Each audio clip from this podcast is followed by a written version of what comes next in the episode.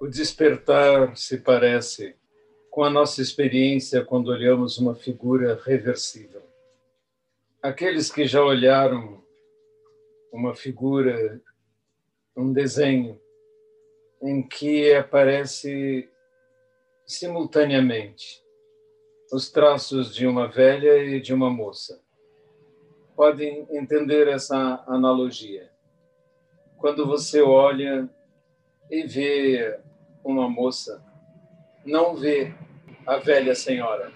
Quando você olha atentamente, tem a experiência de ver na mesma figura a velha, não vê a moça. Quando vemos uma coisa, não vemos a outra. As duas estão ali presentes. A diferença está no nosso olhar. Na verdade, toda a nossa experiência de vida tem o mesmo aspecto. Podemos olhar uma crise como uma oportunidade e podemos olhar uma crise como uma tragédia. Podemos olhar a morte como uma libertação e podemos olhar a morte como um fim trágico. A diferença sempre está no olhar. O nosso despertar não é uma mudança do mundo em volta, é uma mudança dos nossos olhos pequenas experiências de despertar estão disponíveis. Para os praticantes, mal iniciam. O mesmo mundo prosaico pode ser um mundo maravilhoso. Um caminho revestido de pedras, molhado pela chuva, pode ser um lugar escorregadio para pisar, ou pode ser simplesmente algo tudo molhado, mas também pode ser uma obra de arte com partes refletindo a luz e outras não. Tudo depende de você.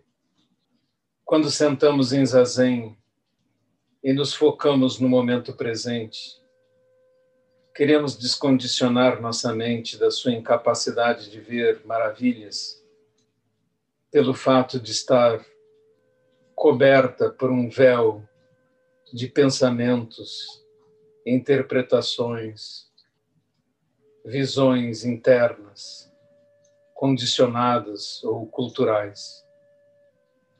Podemos abrir os nossos olhos e ver as pessoas todas diferentes umas das outras, e ao vermos as diferenças, ao vermos as diferenças entre uma e outra, querermos classificá-las em grupos, classes, gêneros, e assim, com esse olhar que vê a diferença, criamos as divisões, criamos a discriminação.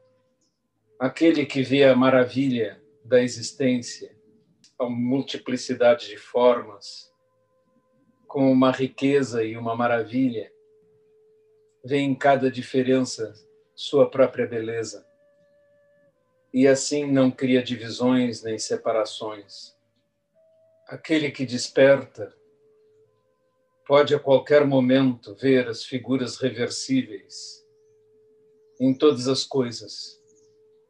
E todas as coisas que aos outros parecem prosaicas, para eles tem arte e maravilha.